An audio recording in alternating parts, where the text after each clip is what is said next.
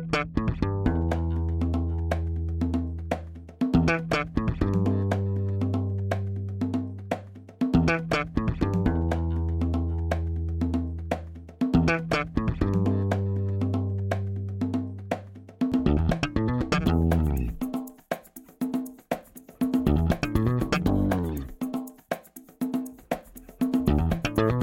Este é o Tapa da Mão Invisível, podcast destinado àqueles que querem ouvir ideias que abalam sociedades e que não são ditas na mídia tradicional. Bem-vindo, Paulo Fux. Tudo certo, Júlio? Tudo certo. Eu vou parar de te perguntar como é que tá Porto Alegre, eu vou te fazer uma outra pergunta. Uhum. O que, que uhum. te irritou nessa semana no mundo, no Brasil? O que, que tem te hum. irritado?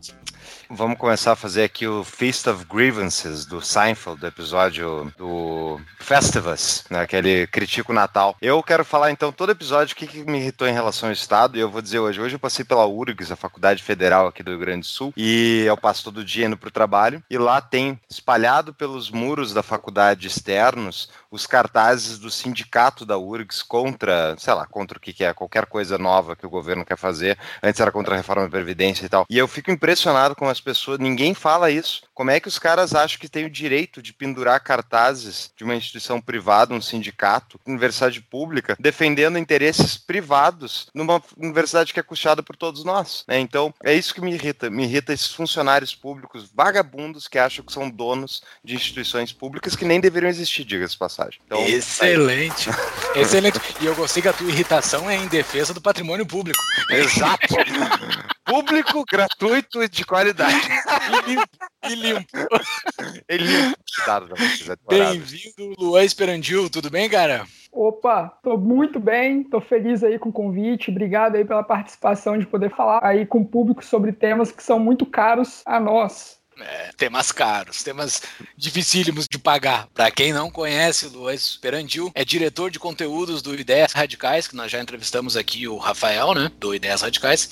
Escreve para o Gazeta do Povo, Infomoney Instituto Liberal. O cara é uma máquina de produção intelectual uhum. em português. Por favor, sigam esse cara porque ele tem bastante conteúdo. muito obrigado uhum. por ter aceitado o nosso convite mais uma vez.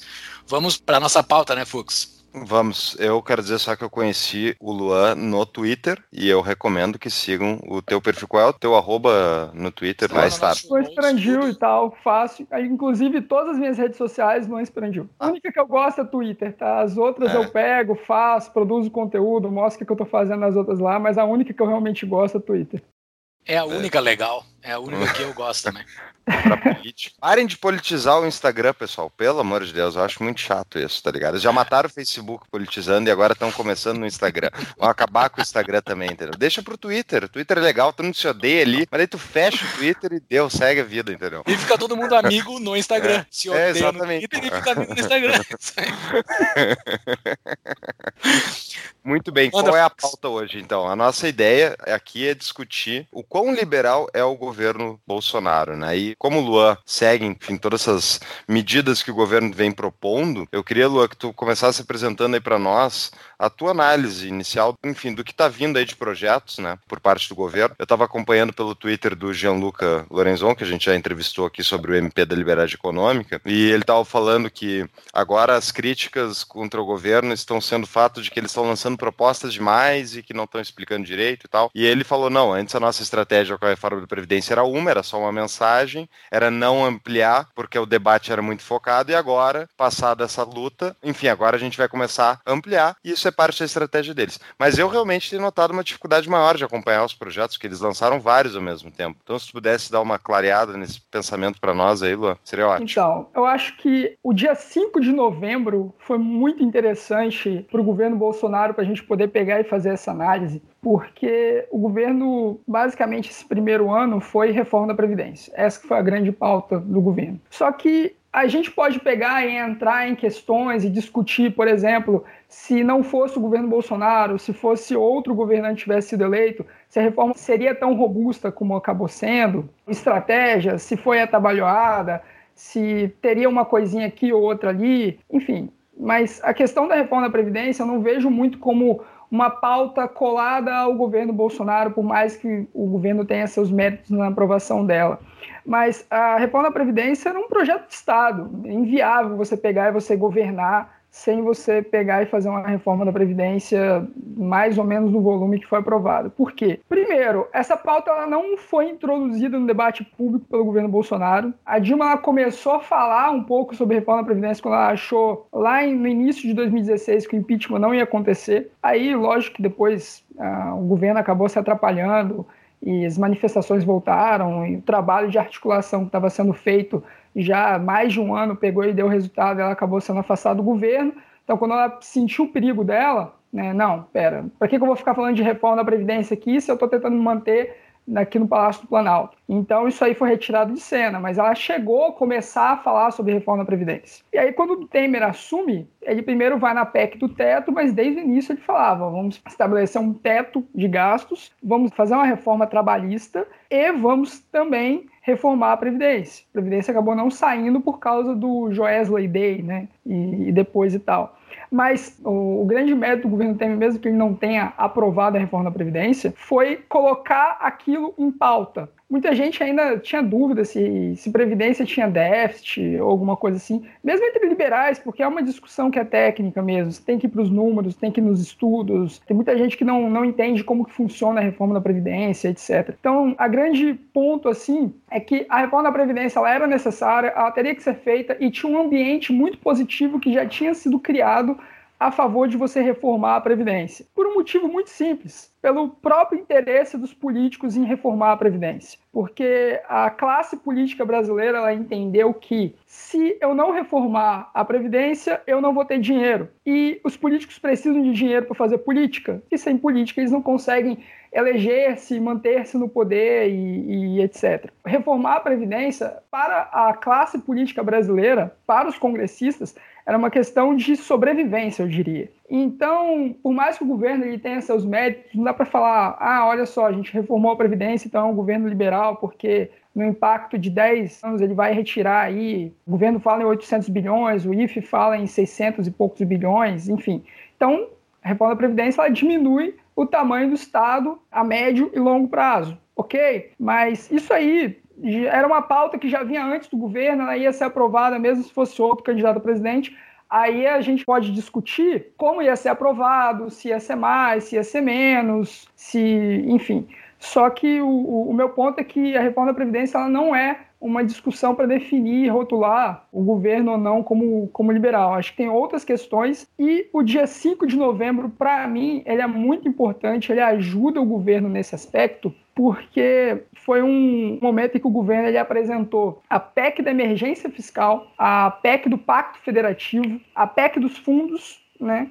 E ainda tem outras PECs aí que o governo vai pegar e vai trabalhar, né? A PEC da reforma administrativa, tem aí a reforma tributária também, que aí é uma pauta que está encampada pela Câmara. Enfim. Deixa eu só fazer um parênteses antes das PECs, fazer aqui o advogado do diabo. Na verdade, é advogado do governo. A proposta da reforma. Então é advogado do diabo mesmo. Exa é. Exato. Qual é a diferença? advogado do governo do diabo. Então é o seguinte, ó a reforma proposta pelo Temer era uma reforma muito mais fraca. A reforma do Bolsonaro, do governo Bolsonaro, foi uma reforma mais impactante, teoricamente, em números. Ou estou errado? Né? Porque eu vejo isso muita gente. E no o final, Guedes, não. O projeto inicial apresentado tinha um impacto fiscal estimado aí em 1,2 trilhões, né, em impacto em 10 anos. Mas aí foi a pretensão do governo, né? Porque uma coisa a gente tem que diferenciar, o que é a pretensão do governo e o que é a capacidade de execução. Eu sempre falo, né, tipo, não, pega no eu no ensino médio e tal. Eu tinha a pretensão de pegar todas as meninas do colégio. Agora, vocês querem ouvir sobre a minha capacidade de execução? tragédia.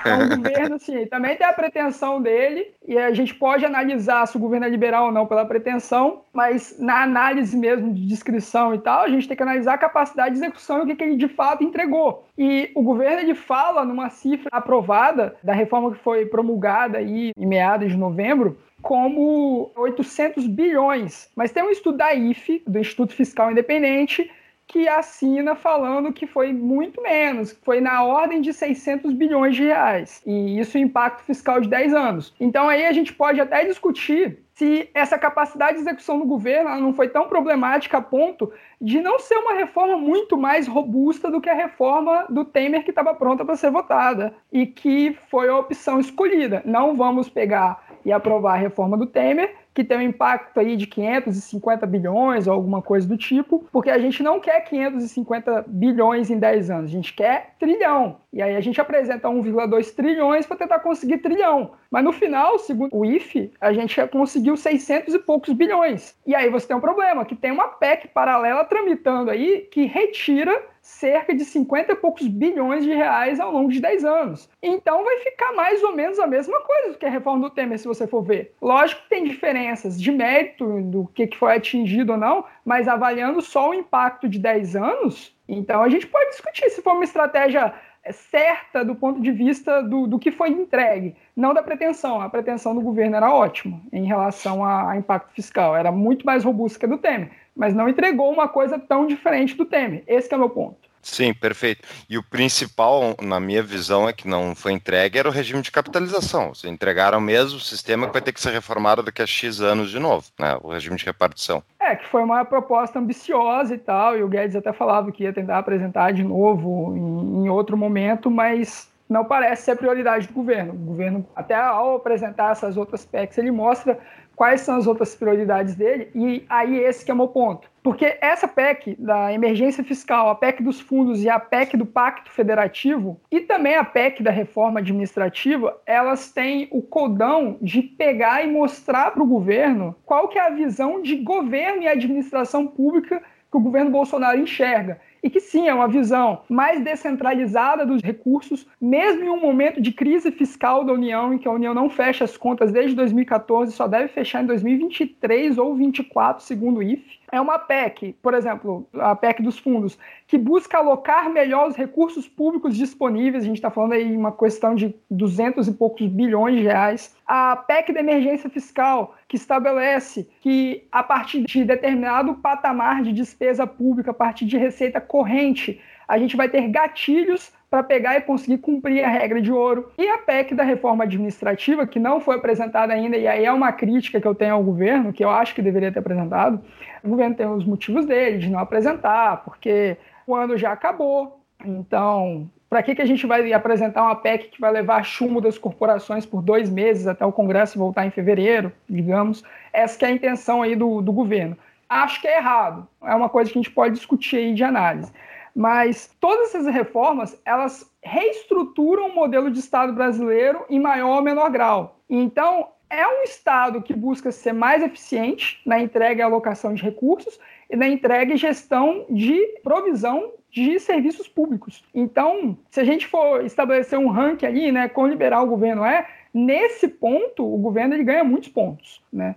Para mim, muitos mais pontos do que quando propôs a reforma da Previdência, pelos motivos ali que, que eu já elenquei de estratégia, de talvez não ter sido a melhor estratégia, porque não foi bem sucedido na minha avaliação do ponto de vista de ter maior impacto fiscal. Mas foi uma puta entrega a reforma da Previdência, tá? A minha questão é só que talvez se a gente tivesse pegado e aprovado a reforma do Temer, o impacto fiscal não seria tão diferente assim, segundo o IFE, né? Mas aí o governo também é uma questão de marca de governo. Pô, o governo Bolsonaro vai pegar e aprovar a reforma do Temer, que era uma reforma que o Bolsonaro, quando o parlamentar falava que não ia votar a favor, né? Então, é até uma questão de gestão de marca do próprio governo Bolsonaro e como que ele vai querer ser visto nos livros de história aí. Eu entendo a estratégia do governo e tal, mas quando a gente vai pegar e analisar como liberal o governo é, a gente está analisando a capacidade de execução, né? não só a pretensão. Sim. Essa PEC paralela, ela é uma proposta do Senado ou da Câmara, não é uma proposta do Executivo, né? Mas tem acordos aí. Vamos votar e aprovar já a reforma da Previdência agora, porque se a gente pegar e fazer alterações no texto agora, ela vai ter que voltar para a Câmara, né? Uhum. E esse é o problema. Se ela voltar para a Câmara, aí a gente vai aprovar a reforma da Previdência só em 2020, uma coisa que já estava ali para ser aprovada desde 2017. Então, esse é o okay. problema. É um acordo que o próprio governo pegou e chancelou esse acordo. Tá, mas e não corre o risco de surgirem novas PECs que retiram o efeito da reforma? Sim, mas eu acho que o que vai mais desidratar a reforma da Previdência que já foi aprovada é essa PEC paralela, porque ela foi feita para isso. Tá, mas não podem surgir uma outra que tira mais 50 bilhões em 10 anos. Não pode surgir uma outra por algum incentivo, por algum. Não existe essa possibilidade, será? Da reforma ser mais desidratada ainda? Olha, Júlio, mas aí para mim é uma questão de você estar tá pedindo previsibilidade política no Brasil. É meio difícil, né? Desculpa. É, lógico que a gente sempre vai ter propósito, o Congresso sempre vai estar tá trabalhando para os próprios interesses dele e tal, e eventualmente isso aí pode bater com interesses difusos e eventualmente não geralmente não bate, né? Não sei, não, não vejo o movimento do Congresso nesse sentido agora. Mas o Congresso, nesse momento, está ansioso para chegar a abril do ano que vem e começar a discutir a eleição municipal, né? Então, vamos ver quais vão ser as prioridades do Congresso agora. Mas aí essa que é a dificuldade que você falou, que a gente tem um governo que na capacidade de execução tem um problema, que é você não ter uma base. Por mais que eu possa discutir eventuais méritos aí de redução de toma lá da cá ou não, mas a gente está gravando o um podcast aqui no dia 30 de novembro. O governo liberou mais emendas agora em novembro e dezembro para cumprir os acordos para ser aprovada a reforma da Previdência. Então, assim, discurso que não tem tomar lá da cá no governo Bolsonaro é meio fragilizado diante da, das evidências aí. Mas tem muito menos do que no histórico brasileiro, não dá para se dizer? Sim, sim, tem. Mas aí que é a questão. Quanto que isso compromete a capacidade de execução das entregas? Quanto que isso pode inviabilizar, por exemplo, você aprovar uma PEC administrativa, que é uma PEC que ataca frontalmente os interesses das corporações e funcionalismo público. A gente está falando aí de 600 mil servidores públicos. Esse é o ponto. Até que ponto que isso é um trade-off que vale a pena ou não? Lembrando que toma lá da cá não é corrupção como muitas vezes é vendido por aí. Lógico que é, eventualmente você tem alguns acordos aí que são feitos de forma espúria, mas o mensalão que a gente viu e tal, ali era assunto de código penal. Toma lá da cá, de você pegar e você liberar uma emenda para facilitar aprovar uma reforma da Previdência, o governo pensando em longo prazo, isso aí faz parte. Você pegar e negociar um ministério com a sua base, porque você não foi eleito sozinho. Um monte de parlamentar fez campanha para ajudar você a ser eleito. Então, acho que faz parte também o governo pegar e negociar alguns cargos do ponto de vista de pensar: eu não fui eleito sozinho, então vamos dividir o bolo. Aí você pode pegar e falar: ah, mas isso é um absurdo. Os melhores, mais técnicos, mais capacitados que tem que gerir o Estado. Mas aí, desculpa, se eu estou falando uma coisa aqui que contraria os seus interesses românticos em relação ao Estado, foi mal. Mas é assim que é. funciona, eu só estou descrevendo como é que é. Isso é uma frase do Jean Turco, né? Não misture os seus anseios, realmente, a sua, sua visão imaginária do governo com a realidade. É exatamente isso, é parte de governar. É até aquela questão, você começa a namorar alguém, já, o nosso presidente uhum. que namora todo mundo, né? Você começa a namorar alguém, você cria expectativas e pretensões em relação à pessoa que muitas vezes são irreais, né? Você está idealizando outra pessoa e tal. Tem muita gente que idealiza uma atuação do Estado que o Estado é incapaz de entregar aquilo, não tem como entregar. Só vai se frustrar ao romancear a atuação do Estado. Quando muita gente achou que o Bolsonaro ia acabar com a política do toma lá da cá, desculpa, não, não é assim que funciona. Os interesses de cada parlamentar são diferentes entre eles. É, o Congresso reflete pluralidades da sociedade, interesses que estão difusos ali dentro da sociedade. Cada parlamentar ali está buscando o seu. Então, ele vai pegar e vai pensar primeiro nele, para depois pegar e pensar no que a gente pode entender como bem-estar da sociedade e tal. Mas o parlamentar, às vezes, ele pode até votar e ajudar a beneficiar o que talvez se entenda como interesse público, mas isso aí não vai ser regra. Às vezes ele pode contrariar interesse público. Aí é que é o meu ponto. Quando o governo pega e propõe, principalmente a PEC da emergência fiscal e a PEC da reforma administrativa, ele está agindo em favor do interesse público, no sentido de que ele está pensando em interesses, em interesses difusos da maior parte da sociedade, e agindo contra corporações. Né? Porque ele está buscando tirar estabilidade de servidores, que é uma coisa que se alardeia, que vai constar nessa reforma. Ele está buscando alguns gatilhos de meritocracia, porque a, a, ideia, assim, quem, quem pega e, e, pensa no Estado e tal, você pega e você quer o seguinte: eu estou pagando por esse serviço aqui, então eu quero que eles entreguem o melhor serviço possível. Essa PEC da reforma administrativa, que o governo ainda não propôs, mas alardeia que vai propor, ele vai pegar e criar alguns mecanismos de gestão privado dentro da administração pública para melhorar sistemas de incentivos e forçar que a gente tenha menos despesa pública e melhor entrega de serviços públicos. Então, no interesse do cidadão ali comum, é uma reforma bastante robusta e bastante liberal também. Agora, o grande ponto é quão arrojado que vai ser essa reforma administrativa também, né? O ponto é se o Inhonho, que é o presidente da Câmara dos Deputados, se ele comprou ou não a ideia, né?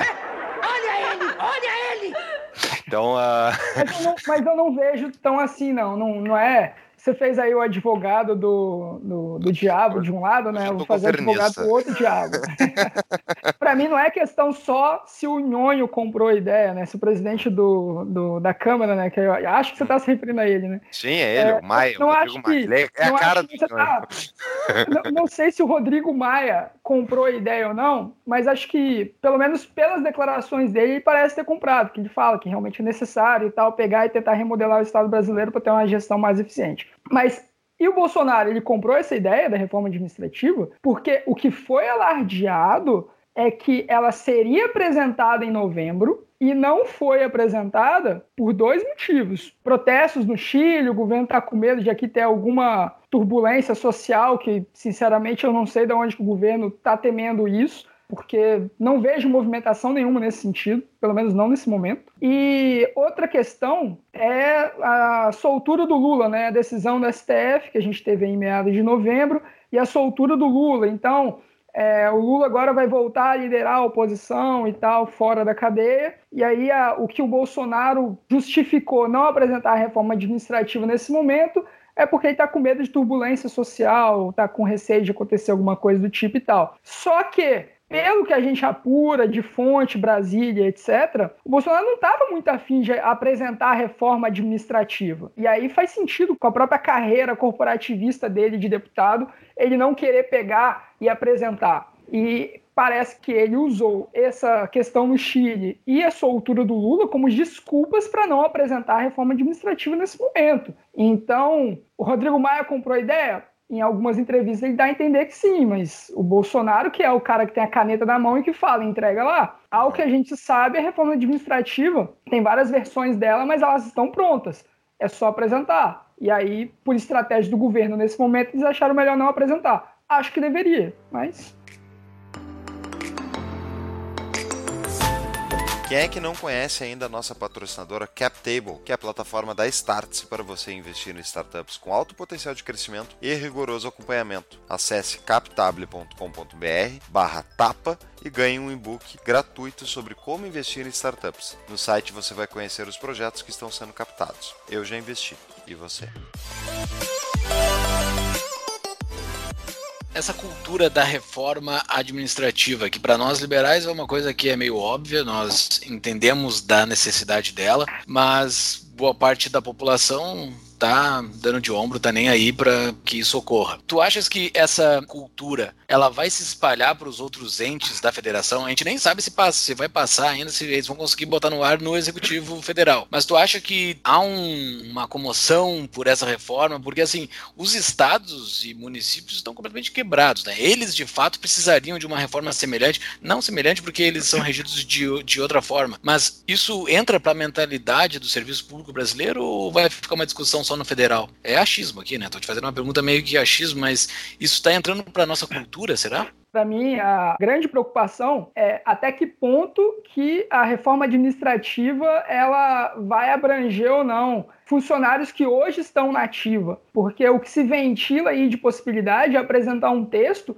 que retira e que os servidores que hoje estão ali na carreira, eles não vão ser afetados por ela. Então essas regras vão valer apenas para os futuros servidores que forem aprovados em serviço público é, e que forem ingressar na carreira. Esse que é o meu problema. Será que se a reforma administrativa pega e promete gestão melhor dos recursos públicos internos para você pegar e prover, porque a função do Estado, dentro dessa mentalidade, é pegar e você entregar melhores serviços públicos para as pessoas. Se a reforma administrativa tem a seguinte lógica: você, por um lado, tem a população que paga aquela administração pública e a gente vai tentar melhorar a administração pública para que ela valorize melhor esses recursos públicos, mas ela não vai valer para quem hoje está no Estado. Então, os brasileiros vão continuar pagando por mais três ou quatro décadas, pagando os impostos deles, para só daqui três ou quatro décadas a gente começar a ter melhoria no serviço público, que é quando vai ter a maioria dos servidores que vão estar atuando no Estado brasileiro na, daqui a 30, 40 anos, vão estar sujeitos a essas regras. Então, assim, mais do que pensar abrangência municipal e estadual, é pensar se esses 600 e poucos mil servidores públicos que estão hoje na ativa, se eles vão estar sujeitos ou não a essas regras, porque eu não sei vocês, mas eu não estou muito afim de esperar um país decente para viver daqui três ou quatro décadas, não. Mas isso é muito aí, difícil de passar, né? Muito difícil é muito mexer difícil, no tal mas... do direito adquirido, né? Mas Portugal mexeu. Esse tá, é o mas ponto. No Brasil, é uma, mas no Brasil, é com Justiça do Trabalho, Ministério Público do é Trabalho, cara, vai ser Eu difícil. acho que a gente tem que começar a encampar um discurso de flexibilizar direitos adquiridos. Eu acho que essa é a questão. Porque, pensa só, hoje o Brasil ele tem os servidores públicos federais no Brasil eles recebem um bônus salarial, um prêmio salarial de 96%.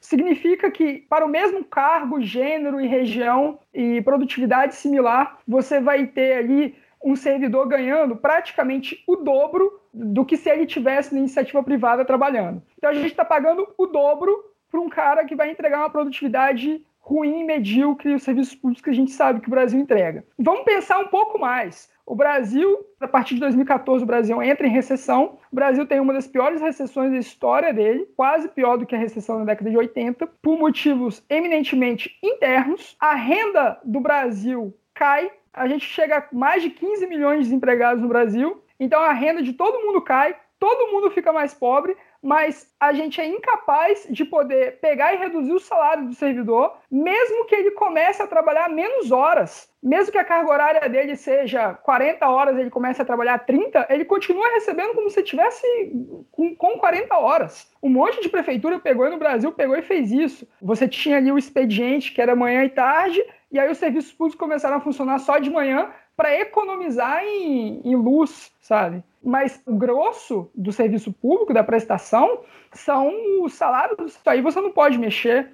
Portugal criou uma coisa que foi chamada de jurisprudência de crise, que é você flexibilizar direitos adquiridos. E não teve regra de transição, foi de um dia para a noite. Teve gente aí que pegou e teve rendimentos cortados. Na Grécia você teve também jurisprudência de crise e de um dia para a noite teve pensionista aí que teve metade da, da aposentadoria do cara, o cara parou de receber. Então ah, eu acho que o governo Sim. não vai fazer essa discussão porque é politicamente inviável. Mesmo a reforma administrativa e a PEC da emergência fiscal são duas PECs que eu acho que são muito difíceis e inviáveis de passar. A PEC dos fundos e a PEC do Pacto Federativo eu já vejo como um pouco mais viável, mas essa é uma discussão que eu acho que tem que começar a ficar no horizonte. Como que a população fica mais pobre? É a população que custeia essa caça no funcionalismo público e essa caça não pode ser afetada de forma alguma, mesmo sendo quem está custeando está com menos renda, né? É que eu chutaria que só foram feitas reformas rápidas em Portugal e na Grécia, porque o ministro do STF deles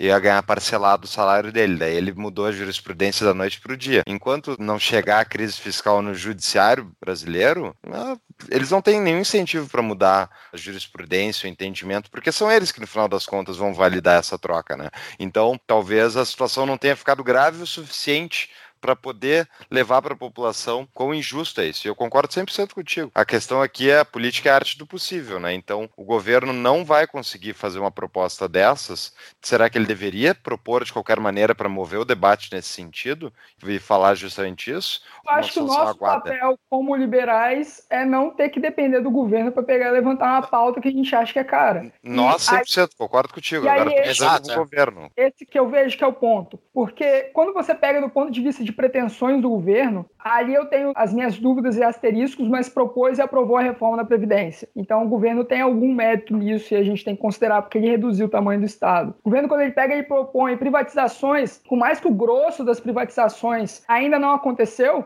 porque os projetos que foram privatizados até agora foram projetos que já estavam em fase de iniciação antes do governo começar, mas você tem uma meta clara aí de pegar e privatizar e privatizar muito ali com o que está sendo movido pelo Salim. A gente tem outros méritos do governo também que a gente pode pegar e falar, olha, esse governo aí tem sido um governo liberal, do ponto de vista de você pegar e trabalhar aí para ter a, a lei da liberdade econômica, que para mim é o maior mérito liberal do governo até agora, é a lei da liberdade econômica. O, inclusive, pra vocês terem ideia, eu estava com dificuldade de receber da Gazeta do Povo, porque eu precisava emitir nota para eles. E eu demorei seis meses para conseguir receber eles, que eu não conseguia emitir nota, eu não conseguia emitir nota, porque na prefeitura da cidade onde eu moro, eu precisava ter um alvará do Corpo de Bombeiros para minha atividade. Segundo eles, a minha atividade é escrever notebook. Então, como que eu, eu não sabia o que, que o bombeiro queria, se eu andasse com o notebook com um extintor do lado. Até que foi feita a MP da Liberdade Econômica, na época era MP, e aí ele não pode mais me exigir um alvará. Então, e depois isso passou. Ah, então, assim, a MP da Liberdade Econômica, para mim, é o projeto mais liberal desse governo. Você ainda tem outros méritos do governo aí que você pode falar, mas eu também vejo muitos erros dentro da condução do governo em relação a quão liberal o governo é.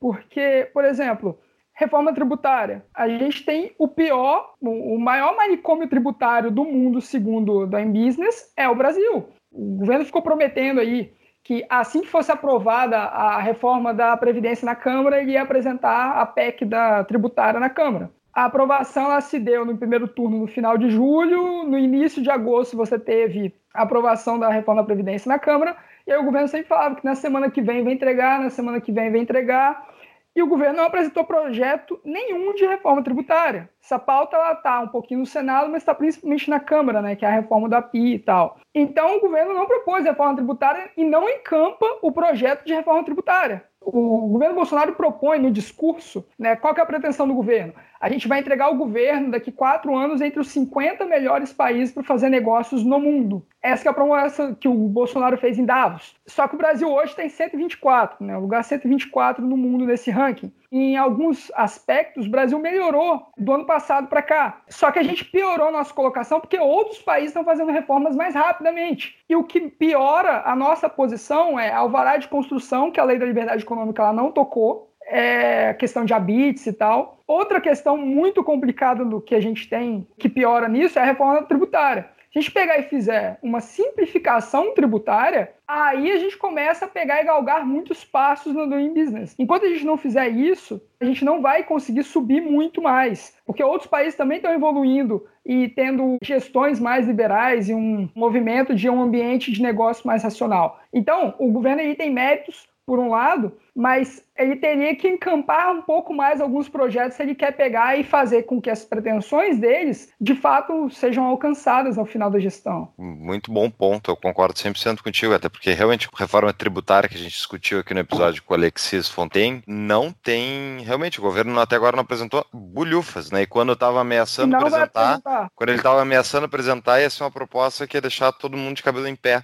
Recriar e, o, o imposto o lá. CPMF, é. Então, realmente, é, é um bom ponto. Mas talvez pelo histórico brasileiro, eu não sei o que vocês pensam, mas eu olho pelo histórico brasileiro, né? FHC, nem se fala PT. Não teve reforma nenhuma fora o plano real, né, e tentaram fazer reforma da Previdência, faltou um voto, mas e não era reforma liberal, ao meu ver, era só uma reforma que nem essa última, que só dá uma arrumada, empurra o problema mais alguns anos. Então, comparado ao histórico brasileiro, Lua, tu não acha que esse está pelo menos sendo mais liberal que o histórico? Na economia, sim. Se a gente estiver falando de liberalismo, né? É. Se você quiser falar só de liberdade econômica, aí a gente pode falar que mesmo que a gente teve alguns avanços, privatização, lei da liberdade econômica, o pacote anticrime, que para mim tem alguns problemas aí, mas assim, é um projeto para tentar melhorar o combate à corrupção, e isso integra a liberdade econômica. Se você pegar pela definição lá que dá né, no ranking de liberdade econômica da Heritage Foundation,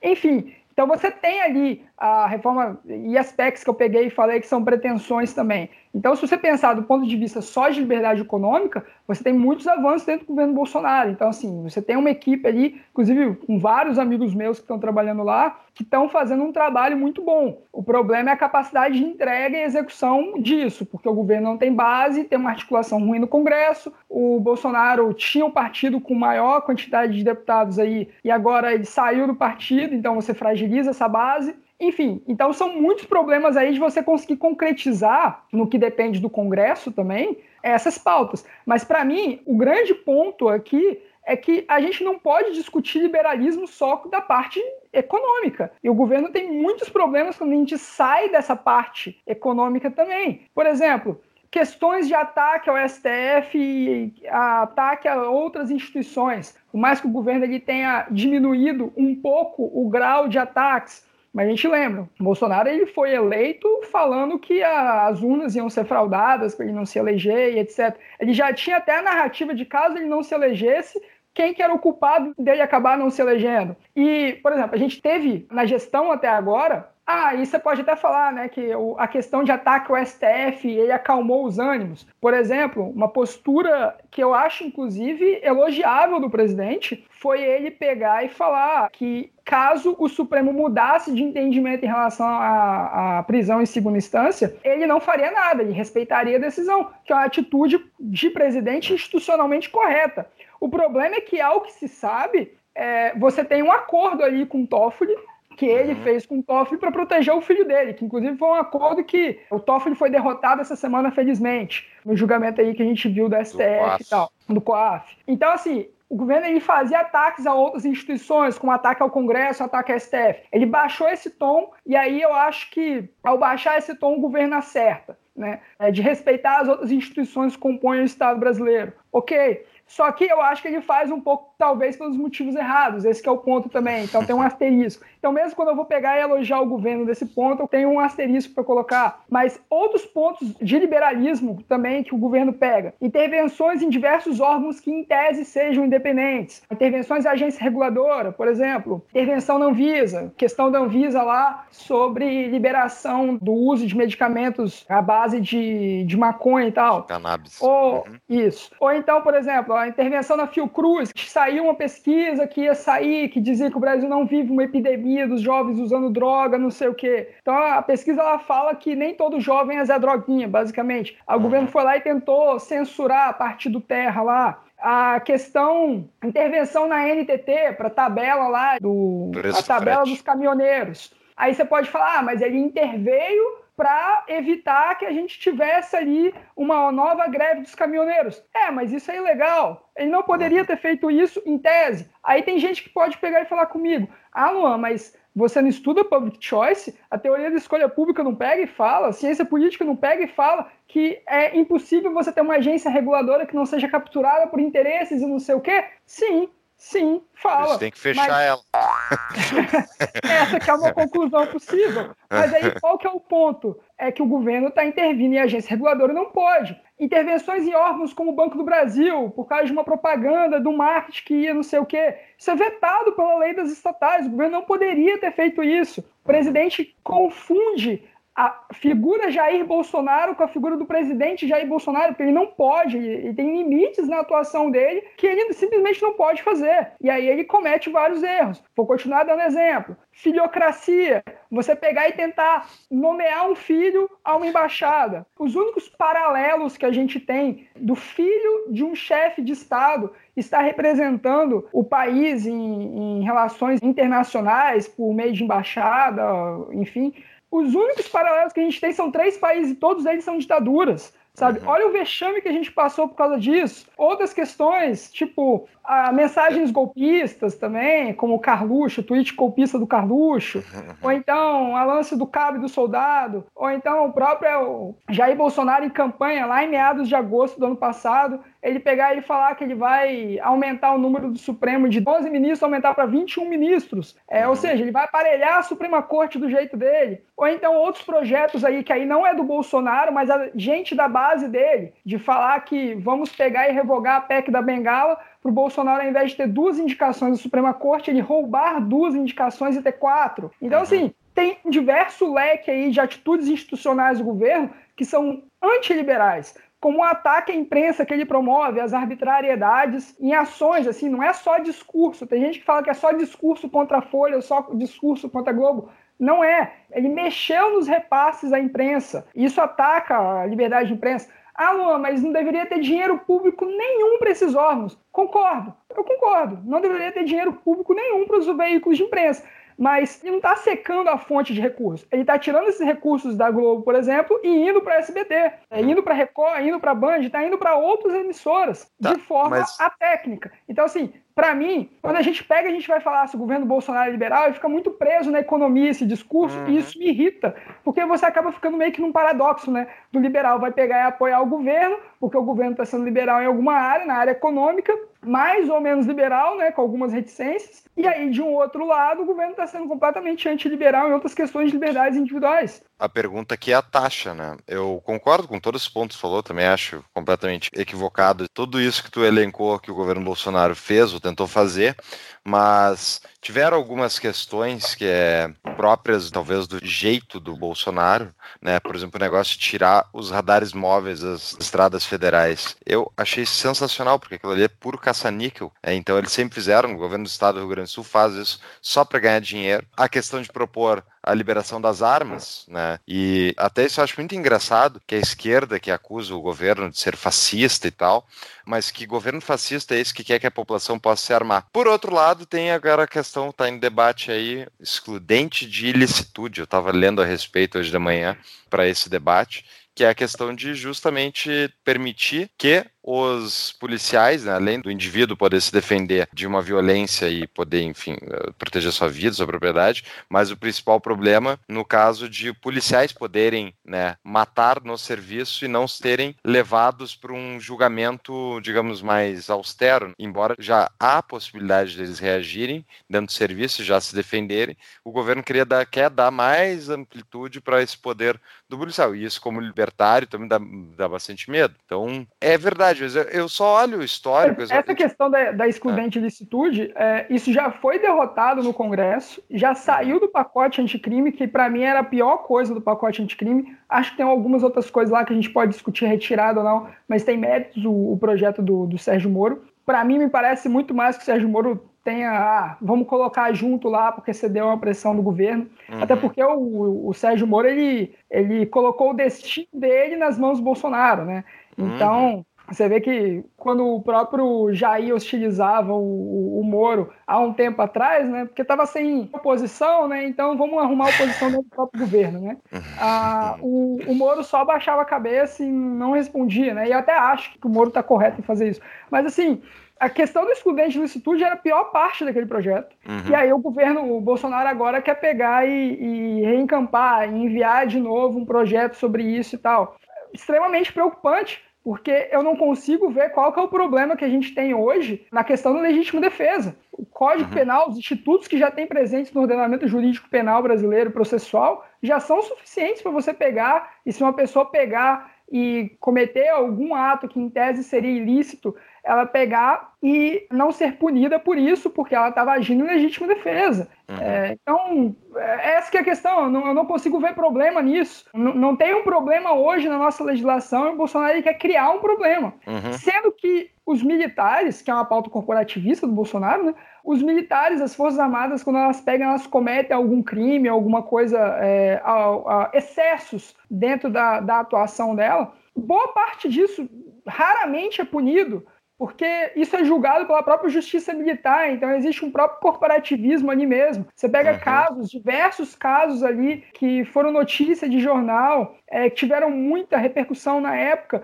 e que os responsáveis não são efetivamente punidos, não são sequer presos etc. E, e nem e aí, ser, né? Da forma como é hoje, não vai ser. E aí você vai pegar e vai criar um projeto de excludente de licitude, como se tivesse diversos policiais que cometeram eventuais excessos uhum. em sua atuação e eles estão sendo injustiçados. Mostra os números, quantos estão sendo injustiçados, quantos foram condenados. A gente teve alguns casos aí é, que repercutiram muito, tipo o caso da menina Ágata aí esse ano e tal. Será que o responsável vai ser punido? Porque a gente tem diversos casos de, de atuações policiais equivocadas no Rio de Janeiro, por exemplo, uhum. que a gente não teve responsáveis. O julgamento foi década depois e, e, não aconteceu nada com o responsável. Então, são coisas que dão receio, assim. E, e eu não acho, assim, que, que o papel do, do... Quem sou eu, né, para ser um porta-voz e querer falar para os liberais, mas eu não acredito que os liberais devam pegar e encampar o governo Bolsonaro sem asteriscos. Eu acho que você pode pegar e, encampar determinadas pautas, é, pegar e colocar asteriscos em, em, acertos do governo, isso é possível, porque é até uma questão que a gente estava falando antes de começar a gravação, né? Parece que se você criticar o governo, você quer destruir o governo. Esse é o ponto. Se você pegar e você criticar um parlamentar, um projeto dele, um, um artigo do projeto dele, como se todo o projeto dele você fosse contra. Não, você está sendo contra um detalhe, um artigo, você quer que melhore uma coisa, você está apontando um problema, um ponto de melhoria, sabe? E aí as pessoas elas pegam, elas acham assim, meu Deus, você está criticando alguma coisa do governo, agora o Lula vai voltar, ele já está até fora da cadeia, sabe? Então, é, esse então, é, é, é uma discussão que essa dicotomia, né? Eu não posso elogiar o governo, senão eu sou contra o governo, porque eu sou um inimigo do governo e tal. O Bolsonaro muitas vezes ele age com os próprios aliados dele, né? A gente viu a questão do Bebiano, Santa Cruz e por aí vai. Se você sair uma vírgula dentro do que o Bolsonaro acha que você tem que fazer, ele age como se fosse uma rainha de copas, vai lá e corta a cabeça do cara. E eles fazem isso na própria militância deles. Como se eu pegar e criticar alguma coisa do excludente de licitude inviabilizasse o pacote anticrime, ou eu pegar e falar, ah, essa estratégia aí da reforma da Previdência poderia ter sido de outra forma, conduzida de outra forma. Ou então, ao invés de você apresentar três PECs de uma vez, vamos trabalhar PEC a PEC. Explicando isso para a opinião pública, você consiga fazer com que ela não seja desidratada aos poucos, como isso costuma ser feito no Congresso, então não vai ser nem votado, não vai nem a plenário.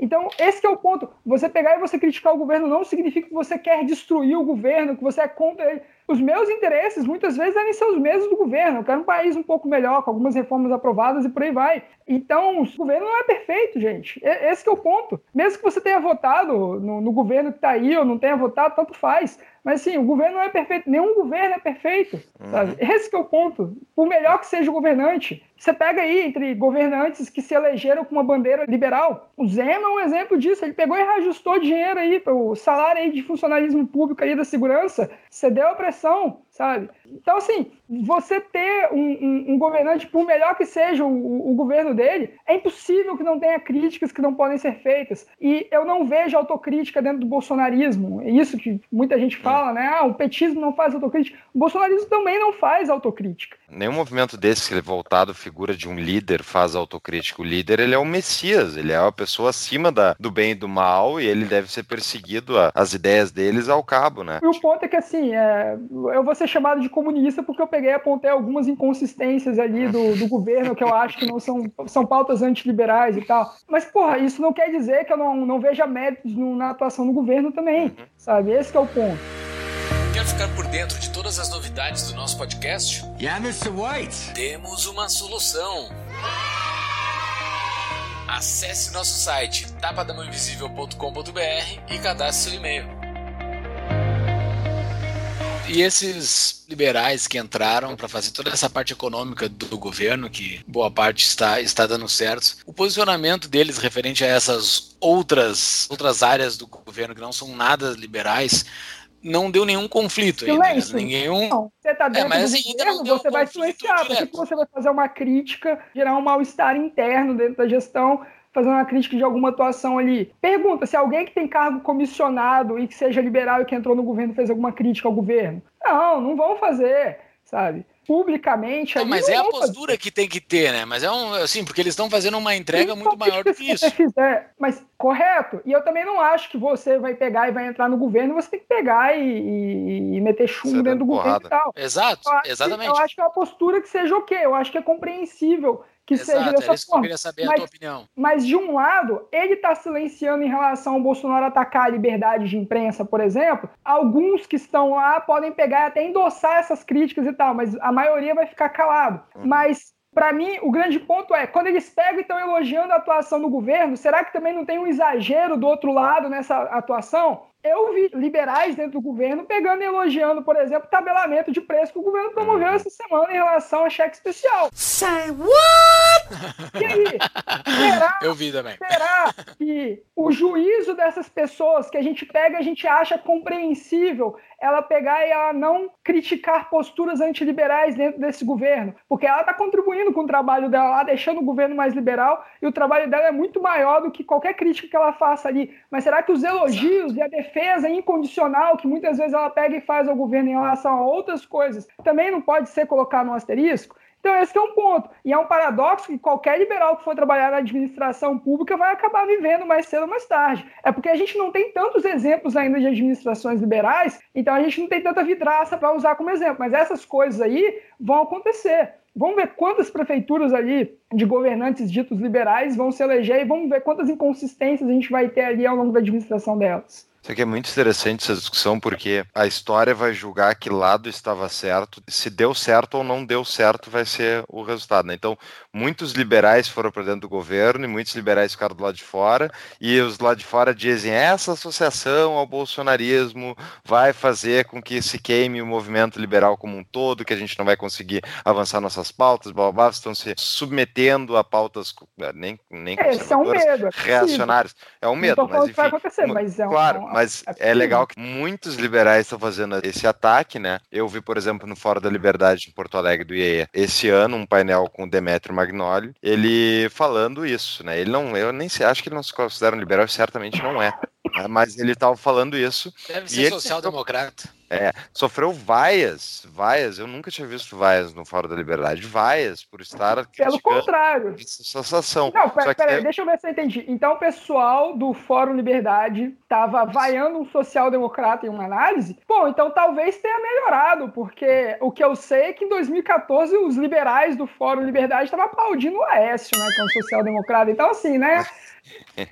Mas é que, é, que, é que, Luan, essa é a questão, né? A história e o PT.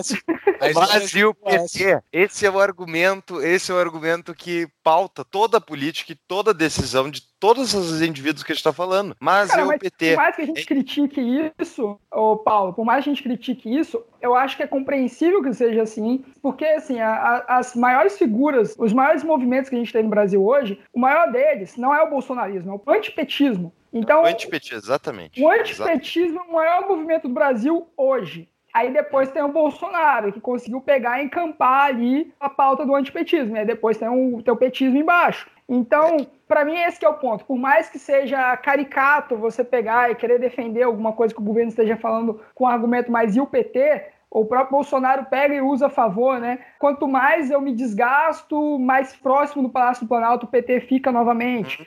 Por isso que a gente vai continuar polarizado, porque é uma estratégia que favorece muito o Bolsonaro. E os próprios liberais estão dentro desse paradoxo, né? Porque se o antipetismo está aqui, o bolsonarismo está aqui, o petismo está aqui, o liberalismo está aqui ainda no Brasil, mas ainda está aqui. Que é áudio, é áudio. Então, primeiro lá em cima tá o antipetismo, depois vai descendo, tem o bolsonarismo, o liberalismo está lá embaixo. Perfeito, liberalismo. A gente ainda não é mainstream.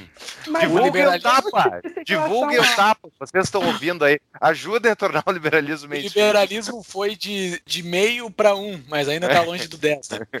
Dobrou, mas ainda está longe do 10. Mas na verdade, eu acho que inclusive a gente tem grandes avanços aí, até eu tenho uma postura bastante otimista, porque você pega e você pensa o que veículos de imprensa pegaram e abriram de espaço para liberar. A gente vê ali na Gazeta Povo ou na Infomoney, ou então o que a Jovem Pan tem feito aí recentemente, de pegar e mudar o editorial para abarcar parte da direita e dentro dessa direita ter alguns liberais ali. Você pega a própria Folha de São Paulo, que dá espaço para, por exemplo, o Hélio. Né? Você tem um anarcocapitalista ali falando. Você tem liberais libertários dentro do governo, dentro do Ministério da Economia. Então, o espaço em que os canais de divulgação de veículos, a quantidade de IFLs, por exemplo, que tem crescido. Em novembro a gente teve um IFL a mais agora, agora em Curitiba. Então, assim, Exato. a quantidade de organizações que vão surgindo. Aqui no Espírito Santo, por exemplo, a gente tem não é IFL, porque não é vinculado, mas a gente tem seis organizações semelhantes ao IFL, né? O Líderes da Manhã e Instituto de Líderes e por aí vai. Então a gente tem cidades aqui no Espírito Santo que tem 100 mil habitantes que tem uma espécie de FL aqui, uma formação de liderança empresarial liberal. E aí, para mim, esse que é o ponto, assim, a quantidade de organizações e instituições de formação liberal e de propagação do pensamento do liberalismo, ela aumentou, assim, incontavelmente nos últimos cinco anos e a tendência é que isso continue ainda por mais um tempo. Então, assim, eu não sou pessimista em relação a isso, não, só para deixar bem claro para a audiência aí. Boa, eu também sou um otimista, mas eu queria, então, para a gente ir para a parte final da nossa entrevista, que já passou de uma hora, para deleite de quem, Júlio? Quem é que gosta quando passa de uma hora? Tem uma parte da audiência que gosta. Quem é, é? o pessoal do grupo do Telegram do Tapa da Mão Invisível, o grupo do Telegram mais livre do Telegram e de todos os outros aplicativos. Oh, Como é que faz pra... Telegram também. Ah, tá. Quando, quando eu falei que o grupo do Tapa era o mais livre da internet, o Rafael também falou isso. Não, não, parei, parei, parei. Eu falei, não, mas é subjetivo, né, cara? É subjetivo, não tem como medir, então eu posso falar que o grupo do Tapa é o mais livre. Não, não, mas na verdade o meu não é grupo, né? O meu é canal, então as pessoas só ah, recebem. Ah, tá, então tá. máquina então, tá. De, de, conteúdo que você falou que eu sou lá, eu só pego e publico o que, que eu tô fazendo, o que, que tá saindo, porque como eu escrevo e publico em vários veículos diferentes, é mais fácil concentrar em um lugar só. E tem um pessoal lá que acompanha lá. Tu tem o link desse teu canal? Que daí tu passa pra nós Vou e a gente colocar na descrição, então. Beleza. Mas, tá, o canal do Luan é o canal mais livre da internet e o nosso grupo é o grupo mais livre da internet. Fica todo mundo feliz para entrar, para entrar no grupo do Telegram e ficar sabendo do que, que o Fux está brabo no dia. O Fux ele tá alguma coisa.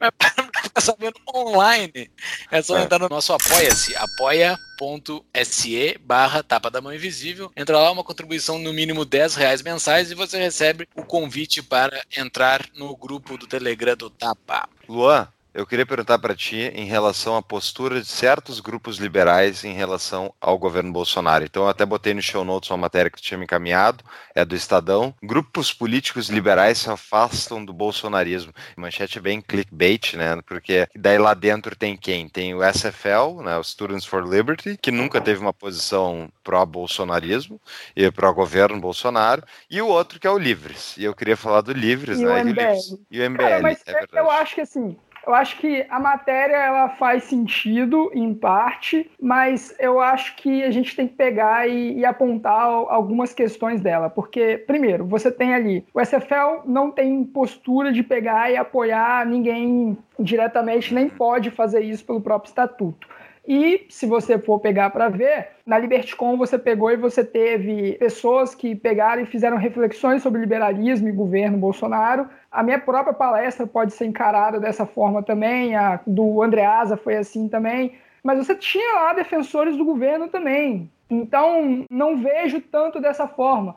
Porque a, a ideia da LibertyCon é abrir espaço a diálogo, principalmente a, até mesmo para a esquerda mesmo, porque não teve ninguém de esquerda que foi para lá ainda e tal, que aceitaram o convite para ir debater, mas teve tentativas no passado. Em relação ao Livres, o Livres nunca vai ser associado a, ao Bolsonaro, até porque teve a, a questão do, do PSL e tal, mas eu acho que aquela reportagem ela vale para o MBL. Para o MBL, aquela reportagem vale muito porque você teve pessoas que, dentro dessa diretriz, né, que ficou conhecido como MBL 3.0, você teve bolsonaristas ali, ou pessoas que são muito apoiadores do governo Bolsonaro, que pegaram e simplesmente se retiraram do MBL após as novas diretrizes, né, de buscar um pouco mais o diálogo, de tentar não tratar adversários políticos como se fossem inimigos políticos, que eu acho que é uma postura correta do MBL, mas esse afastamento do MBL do, do, do, governo Bolsonaro, que eles vão falar que só apoiaram no segundo turno e tal, acho que a gente pode pegar e discutir um pouco. Talvez a diretriz nacional, mas teve muito.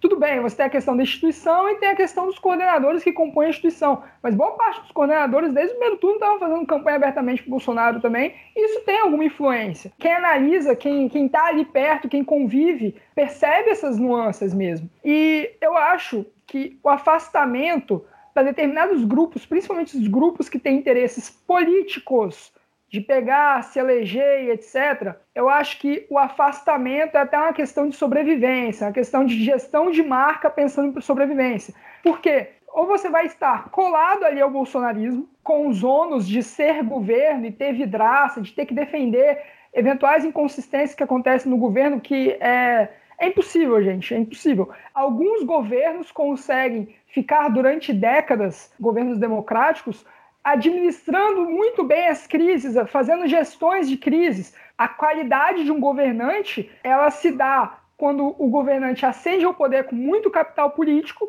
e aí ele sabe escolher como que ele vai gastar aquele capital político direcionando em reformas que vão gerar maior bem-estar social. Então você falou ali, por exemplo, da questão ali do, do, do, radar ali, das multas e tal. Eu sei que muita gente aplaudiu também e tal, porque isso afeta a vida do cidadão.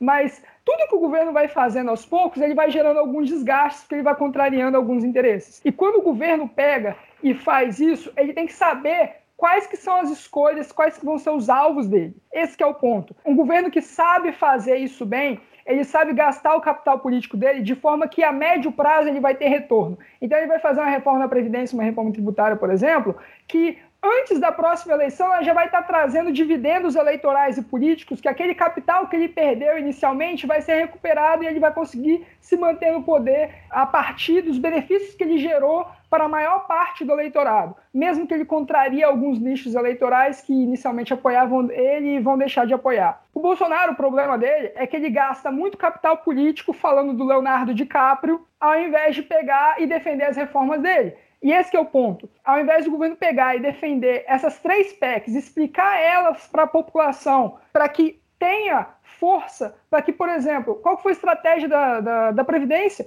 Eles chamaram as pessoas para a rua e apareceu um maluco na rua falando: eu quero me aposentar mais tarde porque essa reforma é importante. O governo ele pode fazer isso, mas ele canaliza muitas vezes o gasto de capital político dele e as pesquisas de popularidade mostram uma queda muito considerável e preocupantemente rápida, porque sem capital político você não consegue aprovar reforma. E esse é o ponto o que, que vai definir um governo que é eficiente ou não em governar essas gestões de crise e conseguir aprovar a reforma que vai trazer posteriormente dividendos eleitorais. E agora para essa parte, então, para a gente ir para a parte final, sobre o novo, né, que a gente estava falando de grupos liberais, enfim, em relação ao governo. O novo é acusado de ser governista, porque ele vota majoritariamente a favor do governo nas propostas do governo no Congresso. Mas eu acredito que isso é porque o governo até agora só apresentou basicamente projetos voltados para a área econômica, né? Porque eu estou até agora esperando projetos da Damares e do núcleo Reaça e conservador entre aspas do governo e não veio veio nada até agora, né? O PT tinha avisado tanta coisa ia acontecer, gente. Está ansioso? Ter... Está ansioso por receber? É, eu quero saber. Se...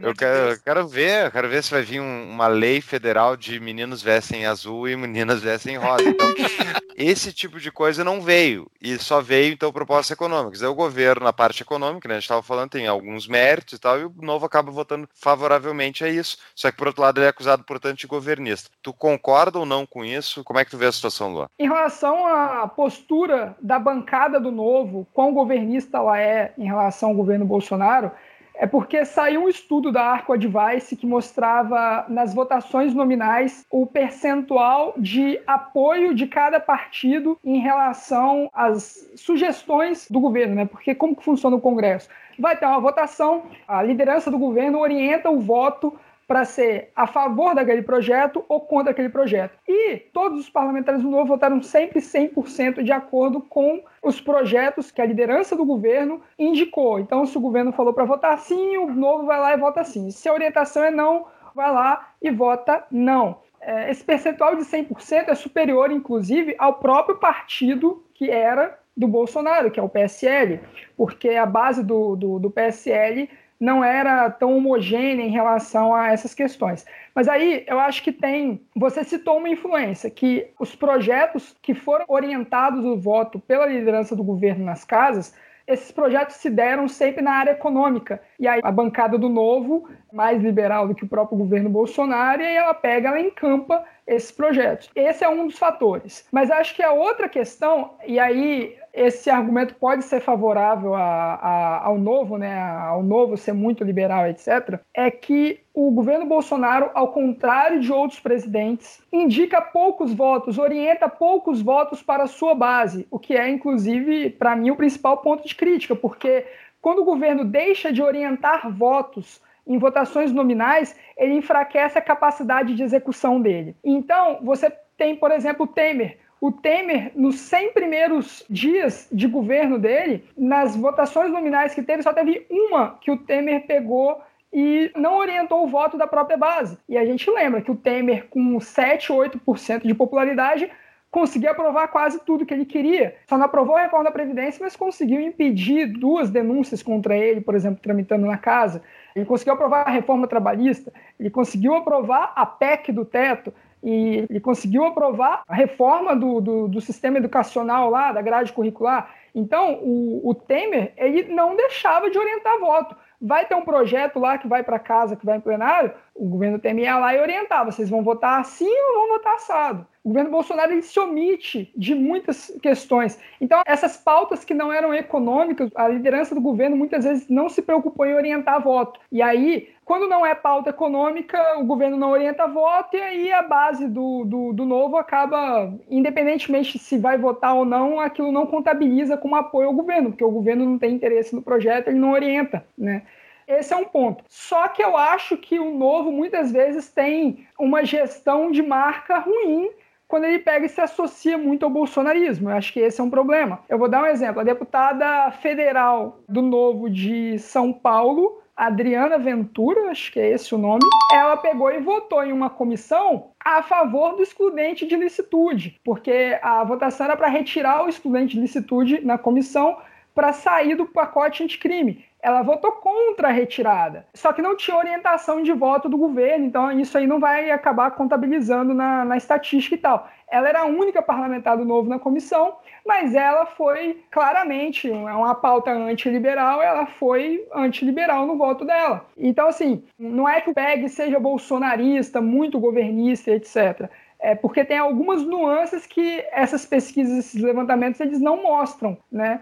pelas próprias atipicidades do próprio governo Bolsonaro, ou não orientar diversas votações, mas há argumentos também para pegar e você mostrar que o novo é muito governista, é mais governista que os próprios da base governista, etc. E eu acho que é uma gestão de marca ruim. É por isso que eu peguei e falei, eu acho que o MBL, ele pega e acerta ao se distanciar do governo por uma questão de sobrevivência. Porque ou você cola no governo e lida com os bônus e ônus que isso vai ter, ou você não vai estar associado ao governo, até porque para você se associar ao governo Bolsonaro, você não pode criticar em nada o governo. Né? Senão a rainha de copas vai lá e vai cortar a sua cabeça. Veja, por exemplo, o que fizeram com o Felipe Moura Brasil, né? recusaram ele de comunista porque ele pegou ele saiu uma vírgula dentro do que consideram-se que é o bolsonarismo né? e tal. Ele só fez o trabalho jornalístico dele de descrever o que ele chamou de milícias virtuais e, e aí ele pega e é visto como traidor. É, veja o antagonista, o que aconteceu com o antagonista também, o Nando Moura, diversas outras personalidades bolsonaristas que ajudaram ele a anceder quando eles pegam e saem uma vírgula, então pega e vira criticado. Isso aconteceu com o MBL. Então o MBL não pode pegar e ficar pegando e aplaudindo o governo e, e liderando ali como, como se fosse governista. O MBL tem que ir para o outro lado, né? por uma questão de sobrevivência, pensando na, na, na, próxima eleição, pensando nos benefícios que aquilo vai trazer aquela distância, porque ele já não pode mais ficar próximo. Essa é a questão. O Bolsonaro ele repele alguns apoiadores que pegam e questionam alguma coisa do tipo só pode ficar horda de bajuladores ao lado do Bolsonaro. E aí tem muita gente que acha que a princípio isso não tem gerado problema, mas é aquela questão de longo prazo. Né? Governar não é uma corrida de 100 metros, é uma maratona. Né? Então você tem que pensar em longo prazo. Esses apoiadores que você está perdendo, né, o, o, apoio e tal, quem que você está trazendo do, do, do lado para ser o seu sustentáculo também, né? E eu acho que, assim, pensando do ponto de vista do novo, para que ele não fique configurado com o PSOL do, do bolsonarismo, né? Que não é nem mais PSL, né? Ele tem que pegar e, e, e tomar cuidado com essa vinculação que vão fazer dele ao governo Bolsonaro.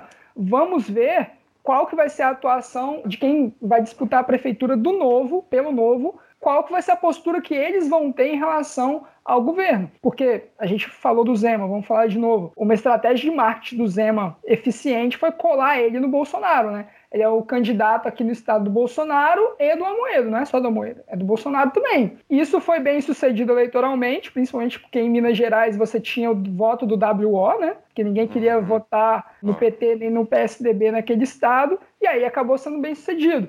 Essa vai ser a estratégia eleitoral de quantos os prefeitos que vão disputar uhum. pelo novo, né? Não sei. E aí eu acho que aí é essa que vai ser a questão, né? As eleições do ano que vem elas vão definir para que lado que o novo vai. Não assim, o novo diretriz nacional e tal, mas para que lado que a maior parte das lideranças do novo que vão disputar pleitos vão escolher ir. Né? Então, uhum. essa que eu acho que, que é mais importante. Então, Resumindo a resposta, eu acho que tem bons argumentos para os dois lados, que o novo é muito governista, ou que o novo não é tanto, mas eu acho que a gente precisa de amostragem maior para ver até que ponto que é isso. E tem um outro ponto também. Se o bolsonarismo mostrar enfraquecimento, aí é todos os macacos que estão no galho dentro do bolsonarismo vão sair correndo. E aí vão falar que nunca apoiaram o Bolsonaro. Exato. É, e, e, e, então também tem esse elemento de análise aí. Porque é normal você governar e você ter um, uma queda né, de popularidade, de aprovação, um nível de desgaste e tal.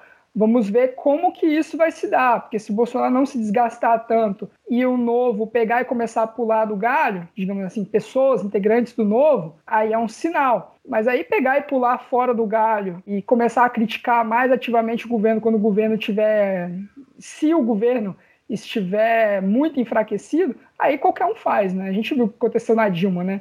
Um monte de gente pulando de um galho da Dilma para ir para o Temer, aos 47 do segundo tempo, ali, pouco antes do, da votação ali do afastamento da Dilma né, na, na, Câmara. Se fala bastante entre os grupos liberais, a gente já falou várias vezes aqui no nosso podcast, que quem mais gerou liberal e libertário no Brasil foi a Dilma, né? A Dilma, ela mostrou o, o jeito que não era para se fazer, daí saiu todo mundo para procurar como se fazia e achou o liberalismo e o libertarianismo e tudo mais. Porém, agora apareceu um outro ente nessa jogada, um ano para cá, que foi o Bolsonaro. E para a gente finalizar e arrematar todas essas conversas que nós tivemos no decorrer desse episódio, Tu acha que o Bolsonaro está sendo bom para o liberalismo? O liberalismo ele está se reinventando, está se repensando, porque muito, muito líder liberal entrou para dentro do governo, como tu falou agora, sobre a bancada do Novo, economicamente está bastante vinculada ao, ao Bolsonaro. Isso tudo está sendo bom para o liberalismo ou isso pode macular? Acho que essa que é a pergunta de um milhão de dólares. Né? É, acho que todo mundo que se define como liberal e tal e foi para o governo deve ter feito essa pergunta em algum momento também.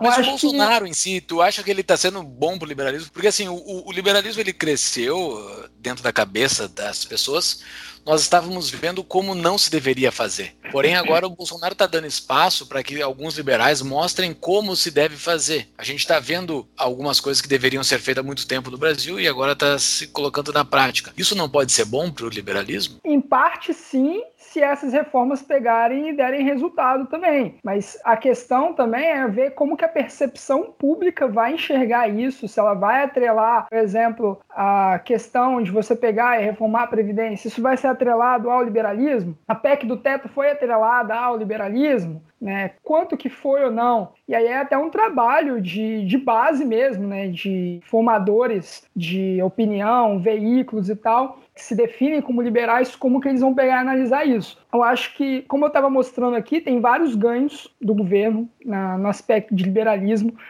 principalmente a lei da liberdade econômica, mas quando o governo pega e deixa mais claro o projeto dele de modelo de administração pública, né, quando ele pega e propõe a PEC da emergência fiscal, o pacto federativo, a administração dos fundos, ou então quando vai propor a reforma administrativa, todos esses pontos para mim, eles deixam muito mais claros os pontos que o governo é liberal ou não. Só que tem aquela coisa que eu acho que a gente não pode ignorar. Liberalismo vai muito além de liberdade econômica, e nesse ponto o governo falha, falha muito. É, ataque a outros poderes, ataque à liberdade de imprensa, é, a filiocracia que eu comentei. Então são muitos reveses também para a liberdade. Quando você vai pegar e você vai analisar quão liberal é o governo Bolsonaro, eu acho que a gente tem que pegar a gente não pensar só do aspecto da economia, não pensar só quanto que aumentou sua rentabilidade na bolsa de valores,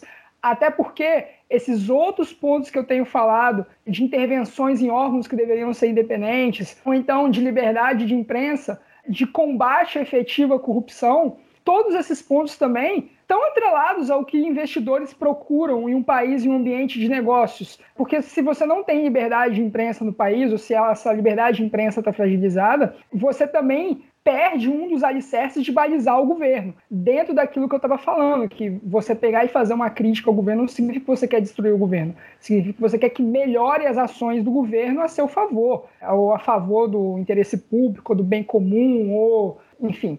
Então, para mim, essa que é a questão. Acho que a gente precisa de mais amostragem para definir se o Bolsonaro está sendo bom ou não ao liberalismo. Tem que ver como que a gente vai ter essa percepção. Mas eu acho que a gente não pode ficar na análise só econômica, não. Acho que é um erro a gente pegar e, e não criticar o governo quando ele pega, ele excede a atuação dele em alguns pontos. Resposta de uma palavra só, Luan. Que nota tu dá para o liberalismo do governo Bolsonaro? De 1 a 10.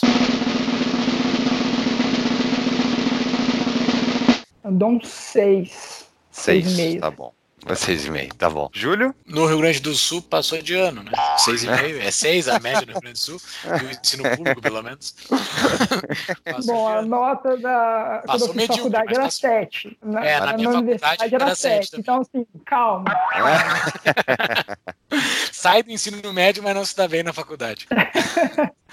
Vamos então para a tua dica de livro. Qual é ele? Minha dica é o Liberalismo Antigo e Moderno, do Merquior. É um livro em que basicamente é um passeio sobre a história do liberalismo ao longo dos séculos, as suas nuances, a opinião de diversos autores e intelectuais que são identificados com a doutrina liberal e vai mostrando as diferenças, né? O Merchior ele fala sobre a dificuldade em que você tem de pegar e definir, conceituar o que é liberalismo, justamente porque você teve muitas diferenças ao longo de diversas épocas, diversas sociedades e etc. Mas acho que uma contribuição muito importante que o Merquior dá nesse livro é a distinção entre liberalismo e liberismo. Acho que se você for analisar o governo Bolsonaro do ponto de liberismo, que para ele seria a liberdade econômica, você defender liberdade econômica, apenas liberdade econômica, talvez a nota do governo seja até, ao invés de 6,5 que eu tinha dado, talvez pode ser 7, talvez pode ser até 8. Agora, do ponto de vista de liberalismo, porque liberalismo não é só liberdade econômica, aí a nota do governo vai ser 4,5, talvez 5. E esse é o ponto. O Merchior ele deixa muito claro que liberalismo é muito além de liberdade econômica e eu vejo muito receio em pessoas que defendem apenas liberdade econômica porque vocês têm valores muito caros na nossa sociedade que vão muito além disso. Muito bem. Eu adorei o papo.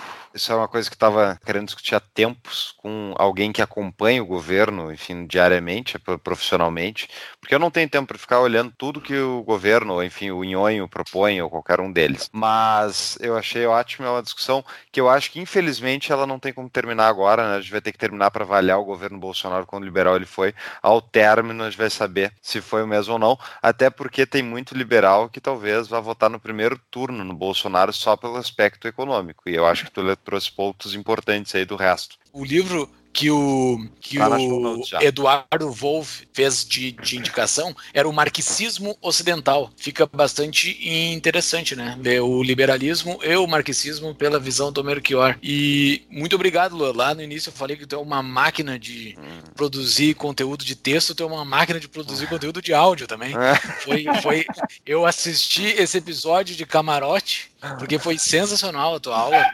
É impressionante o, o quanto sabe o quanto consegue opinar de uma forma bastante sóbria sobre os acontecimentos. Muito obrigado pelo teu tempo e tuas considerações finais. Então, gente, eu queria agradecer muito a oportunidade aí de finalmente falar aí com vocês. Acompanhei alguns programas já de vocês no podcast e a oportunidade aí de falar com uma audiência qualificada aí como a de vocês. Agradeço muito. E como eu estava falando, né, a exposição do livro do Merchior, acho que a gente precisa muito de liberdade econômica, muito mesmo. O Brasil tem um dos piores ambientes de negócios do mundo. A TMT pegou e fez um levantamento de dinheiro de fundos represados que têm interesses em investir no Brasil, mas estão esperando o ambiente de negócios melhorar. E simplesmente a gente tem 150 bilhões de dólares represados esperando entrar no Brasil. E isso não vai entrar enquanto o ambiente de negócios não melhorar. Mas ambiente de negócios não é só liberdade econômica, ambiente de negócios é também estabilidade entre os poderes, ambiente de negócios também é liberdade de imprensa para você pegar e pautar ações, políticas públicas e por aí vai. E todos esses pontos estão muito atrelados ao liberalismo e eu não vejo como concebível você pegar e abrir mão de liberdades individuais para pegar e deixar apenas frutos de liberdade econômica para um governo que nem defende tanta liberdade econômica assim e defende liberdade econômica, tem pessoas qualificadas, quadros muito bem qualificados lá, mas isso vai até a página 5 ou 6. E então acho que o papel dos liberais, que é a, essa audiência aqui, é tentar exigir mais liberalismo do governo, menos polêmicas do governo e mais trabalhos, falar menos do DiCaprio e falar mais sobre a reforma administrativa, a reforma tributária, que eu acho que é isso aí que vai começar a pegar e melhorar de fato, em médio e longo prazo, a vida e bem-estar dos brasileiros. Maravilha, sensacional. Muito bem. Só muito, muito obrigado, obrigado. Luan. Até a um próxima. Forte abraço e até a próxima. Até a próxima aí, pessoal. Valeu mesmo.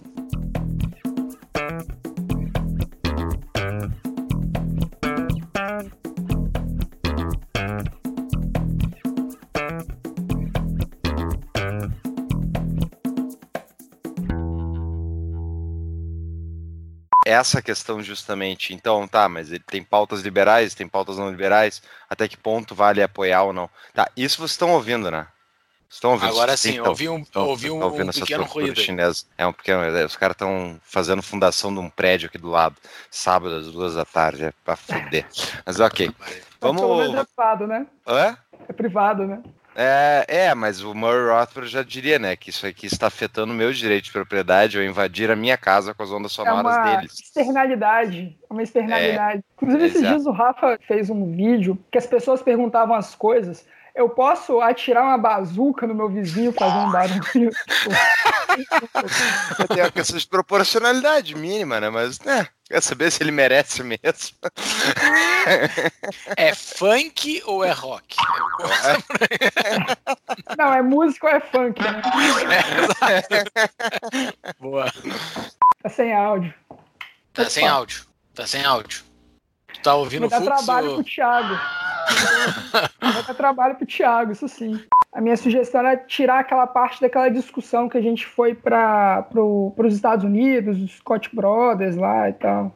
Ah, pode ser, dependendo. Mas vamos ver, o, é que o Thiago, depois de editar, ele vai cortar um monte de espaços e, e, tipo, gaguejadas nossas e tal, e daí acaba dando uma boa reduzida. Ah, vai entendi. Ficar... Mas o episódio tentando, ficar acima de uma hora, eu tentando, Eu tô tentando eliminar o trabalho do Thiago, viu, Thiago? Thank you. Não, Pessoal... não deixa. Thiago é nosso escravo, é nosso sócio, e ele ajuda a gente a editar, então, isso aí, fazer, fazer acontecer esse, esse podcast eu acho que um dos aspectos. O, porque assim, o governo Bolsonaro ele não pega e nas votações nominais ele não indica qual que deve ser. Em muitas votações nominais o, o então, Thiago, corta aí de novo, deixa eu voltar. Então, em relação ao apoio do novo é, ao governo Bolsonaro para ver quão governista é o governo Bolsonaro, é, o. Bom governista é o novo. Ah, já que, já que eu errei tudo aqui, então vai vamos novo, pela, pela 17 tentativa, Thiago.